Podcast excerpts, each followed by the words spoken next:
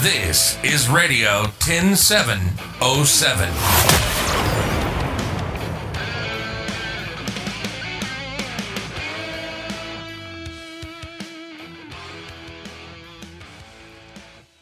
Heute mit Silke Ganzjör. Wir stellen in diesem Podcast immer Menschen vor, die etwas Besonderes auf die Beine stellen oder besser gesagt aufs Rad bringen. Heute freue ich mich wirklich sehr, mit Uwe Rode zu quatschen. Uwe Rode ist Schauspieler, Sänger, Radsportfunktionär und er hat ein riesengroßes Herz für Kinder. Lieber Uwe, du bist vor kurzem zurückgekommen und hast eine wirklich Monster-Radtour gestemmt. Wo warst du überall? Ja, moin erstmal zusammen. Ja, ich bin äh, ein großes Herz um Deutschland gefahren. Das heißt, in 22 Etappen im Norden gestartet, also in Hamburg gestartet und dann Richtung Niedersachsen nach Hannover und dann ging es wieder nordöstlich rauf nach äh, Dannenberg bis rüber dann von dort aus äh, zum Müritzsee, Mecklenburg-Vorpommern runter nach Berlin und dann Leipzig, Chemnitz bis runter nach München und von München geht es wieder Richtung Norden, nordwestlich rauf. Also das heißt im großen Radius um, um Deutschland ein, in, in Herzform ein, ein großes Herz gefahren.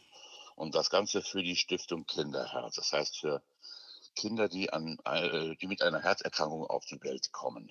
Wie bist du auf diese Idee gekommen, dieses große Herz für diese Stiftung zu radeln? Es kam so, dass die Stiftung erstmal auf mich zukam und fragte, ob ich äh, mir vorstellen könnte, Botschafter für die Stiftung zu sein.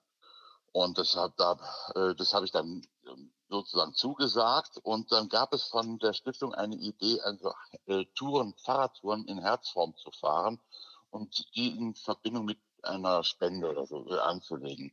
Und ähm, das waren aber Touren oder sind Touren, die an, äh, was weiß ich, von, von 20 Kilometern, 30, 40, wie auch immer in der Größenordnung liegen sollten. Und äh, dass sich dann so ganz viele Herzen äh, auf der Deutschlandkarte so zeigen. Also das heißt, dass man sieht, aha, da gab es eine Spendenaktion und so weiter.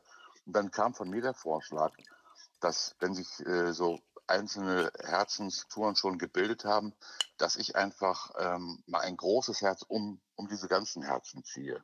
Und da war die Stiftung sehr begeistert von und äh, dann habe ich eigentlich recht schnell äh, diesen Gedanken schon umgesetzt oder also in die Tat umgesetzt und habe sozusagen die einzelnen Etappen mir schon mal so angedacht und äh, mir aus, äh, äh ausgemalt oder dann auch festgelegt, wo ich dann herfahre. Und dann, ja, habe ich mich recht bald aufs Rad gesetzt und bin dann losgeradelt. Du, das klingt alles so leicht. Wenn ich mir ja. das vorstelle, ne? Also ich fahre auch unheimlich gerne Fahrrad. Aber das ist ja natürlich eine Strecke. Äh, wie hast du denn dafür trainiert? Also ich meine, da muss man ja irgendwie ordentlich Power auch in Beinen haben. Ja, ganz ehrlich gesagt habe ich überhaupt nicht dafür trainiert. Ich wusste, worauf ich mich einlasse, weil die Langstrecke für mich irgendwie nichts Fremdes ist. Ich bin in früheren Jahren schon lange Strecken, also über 1200, 1400 Kilometer gefahren. Also die bin ich aber in einem durchgefahren. Und jetzt waren es ja so Tagesetappen, die von, äh, von 100 bis 170 Kilometer ungefähr waren. Und ich habe mir so gedacht, dass ich mich im Laufe der Etappen wieder fit fahre. Und das ist mir auch gelungen, muss ich sagen. Also ich bin so die ersten Etappen, die äh, sind mir noch recht schwer gefallen. Und äh, aber wirklich von Etappe zu Etappe merkte ich, dass es immer besser läuft. Und äh, ja, so habe ich dann insgesamt zweieinhalbtausend Kilometer letztendlich äh, abgestrampelt. Also Hut ab für diese großherzige Aktion. Wie ist denn deine Liebe zum Radeln überhaupt entstanden? Ah, die ist recht früh entstanden. Das heißt, so als Kind habe ich mit meinem Bruder zusammen, äh, haben wir einfach immer so an, an Rädern rumgebastelt, geschraubt und wir hatten eigentlich äh, gar keine Räder in, in dem Sinne äh, von den Eltern mal als, als fertiges Fahrrad geschenkt bekommen, sondern wir haben immer so so aus dem Schrott und Sachen rausgesammelt und haben dann aus verschiedenen Schrotträdern haben uns was Passendes zusammengebastelt. Das ist bis heute geblieben, also das, diese Bastelleidenschaft oder diese Schrauberleidenschaft letztendlich auch und äh, Handwerke mit meinem Bruder heute nach wie vor noch ganz gern. Und naja, so äh, auf jeden Fall, ähm, was weiß ich, so mit acht, neun Jahren, so habe ich so mein erstes Fahrrad äh, gehabt, oder ja, so etwa. Und das gibt einem natürlich ein unglaubliches Freiheitsgefühl. Das heißt, der Radius, in dem man sich sonst so äh, als Kind bewegt, das heißt, es war mal gerade so der Straßenblock, in dem man da wohnte und äh, so die Nachbarstraßen, die kannte man und darüber hinaus äh, hat man so die Welt gar nicht großartig gekannt. Aber mit dem ersten Fahrrad ähm, war natürlich gleich äh, Abenteuer ähm, angesagt und das heißt, das ist so der eigene, äh, ähm, da habe ich mir so die eigene Welt erfahren mit dem Fahrrad. Mhm. Sag mal, hattest du zufällig auch so ein Bonanza-Rad? Leider nicht. Ähm, aber ich weiß, aus meiner Schule oder aus meiner Schulklasse waren einige, die hatten dieses Bonanza. Ich habe die immer sehr beneidet, wobei richtig praktisch zu fahren, also gemütlich zu fahren, waren die nicht. Die sahen spektakulär aus mit diesem langen Bananensattel und diese hochgestellten äh, Lenker. Diese, das waren ja zwei so Hörnchen praktisch, diese Lenkerhörnchen. Und ähm, oben also diese, diese Dreigangschaltung auf dem, äh, auf dem Oberrohr. Ähm, das war schon, war schon äh, schön anzugucken. Es gab in, in einer Version, glaube ich, in Orange. Ja. Das war so klassisch. genau. Äh, die wurden immer sehr beneidet, die so ein Bonanza-Rad hatten, aber wirklich praktisch und gut zu fahren waren sie eigentlich nicht. Also die waren weder für Langstrecke, das waren so Hingucker, aber äh, ja, mehr nicht. also du bist in Gladbeck zur Welt gekommen, du lebst jetzt an der Nordsee und Richtig. ich kann nur aus Erfahrung sagen, ich bin in Bremen aufgewachsen und da war das Radeln auch ganz normal. Wir hatten damals Fahrradwege, wir fuhren mit dem Rad um Werdersee und zur Schule und ich hatte immer nur ein Hollandrad und alle anderen hatten auch so schicke Räder und ich musste mit so einem schweren Hollandrad rumfahren. Und ich kann dir nur eines sagen, ich finde es immer wieder schön, im Norden auch gegen den Wind zu fahren. Machst du das ja. auch ab und zu?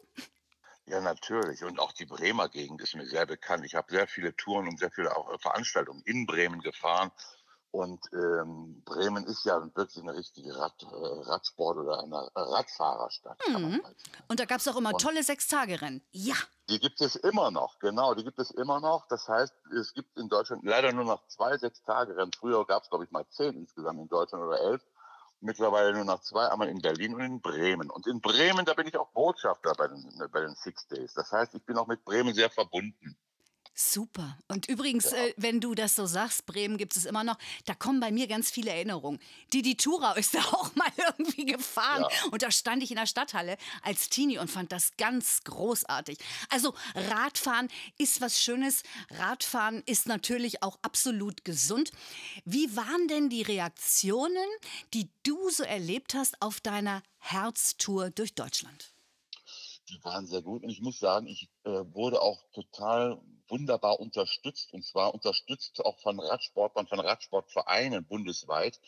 Das heißt, äh, das zeigt für mich einfach auch, dass es total Sinn macht, sich einem Radsportverein anzuschließen. Das heißt, diese, äh, ähm, diese Vereinsangehörigkeit heute, das hat ein bisschen nachgelassen, aber egal in welchem Sport oder ich mich bewege, da haben eigentlich Vereine immer ähm, ein bisschen äh, dran zu, zu nagen, dass so die Menschen sich heute anders orientieren als äh, das, das Vereinsleben. Aber mir, äh, äh, mir zeigte es einfach jetzt auf dieser Tour, dass dieser, dieses Netzwerk einfach auch bundesweit funktioniert.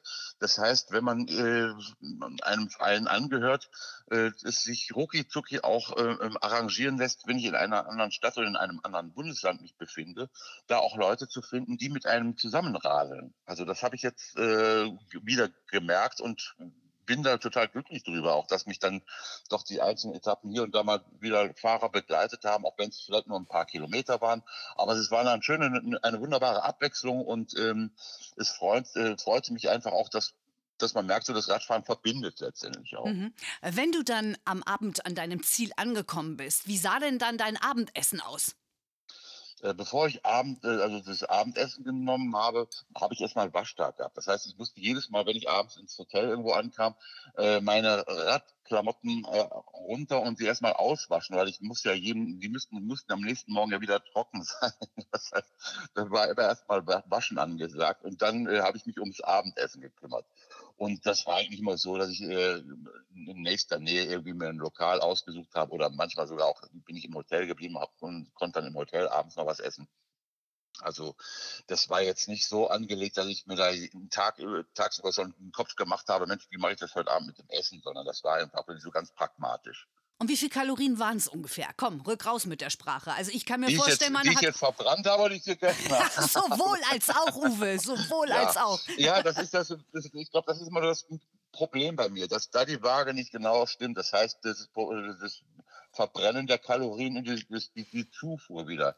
Da ist das zu, äh, Zuessen ein bisschen äh, größer angelegt als der Verbrennungsgrad. Äh, das heißt, es bleiben immer ein paar Kalorien hängen. Äh, wobei ich jetzt doch sagen muss, dass mich äh, so diese Tour nicht nur fit gemacht hat, sondern äh, der Nebeneffekt, dass ich auch ein paar Kilo abgenommen habe. Hm. Und das ist natürlich auch schön. Und du hast natürlich auch doppelt was für dein Herz getan. Du hast dein Herz erfüllt mit tollen Erlebnissen und du hast dafür gesorgt, dass du ein paar Kilo abnimmst und das ist fürs Herz auch ganz gesund.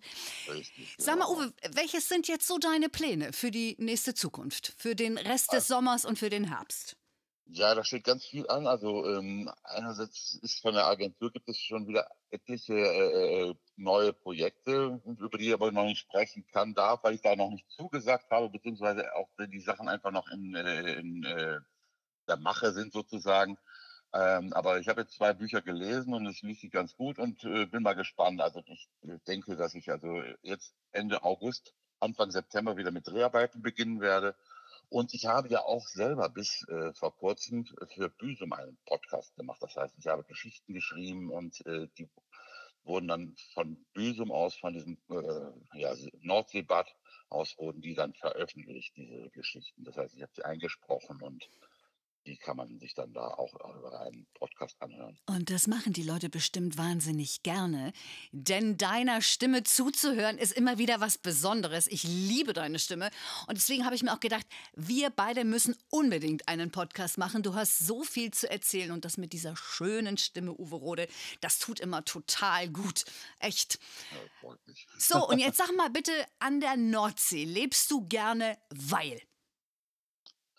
Weil ich einfach hier wirklich einen Ruhepol gefunden habe. Das heißt, es ist so ähm, ähm, ja, ein Landeplatz der Seele, so nenne ich es oft. Also ich bin so viel unterwegs über das Jahr, das heißt also bundesweit und auch über, auch, ähm, über unsere Landesgrenzen hinaus und äh, bin viel in den Städten und, und äh, von daher ist, wenn ich nach Hause komme, wirklich so Ruhe ist für mich eine unglaubliche äh, wichtige Erholung. Das heißt, ich lebe doch wirklich auf, auf dem Lande und ähm, genieße die äh, Landschaften, li- genieße die Natur, genieße meinen Garten und auch mich einfach hier aufs Rad zu setzen. Und ich bin sofort vor der Haustür einfach äh, in der Natur und, und kann dann stundenlang mit dem Rad fahren, ohne großartigen äh, Verkehr begegnen zu müssen.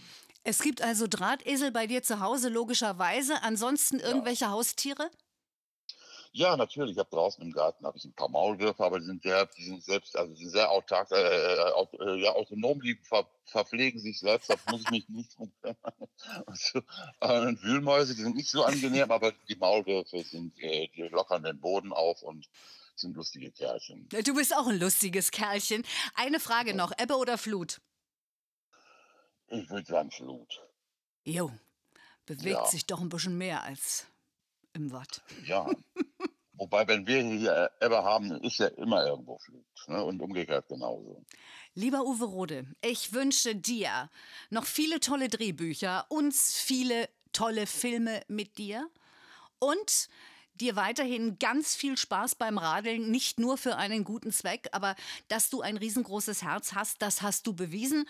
Alles Liebe, alles Gute und irgendwann treffen wir uns an der Nordsee und dann laufen wir gegen den rauen Wind. Genau, so machen wir das. Ja. Herzlichen Dank sage ich auch und äh, ich sage auch bald mal wieder. Bis bald, Uwe. Tschüss. Ja, alles Gute. Tschüss.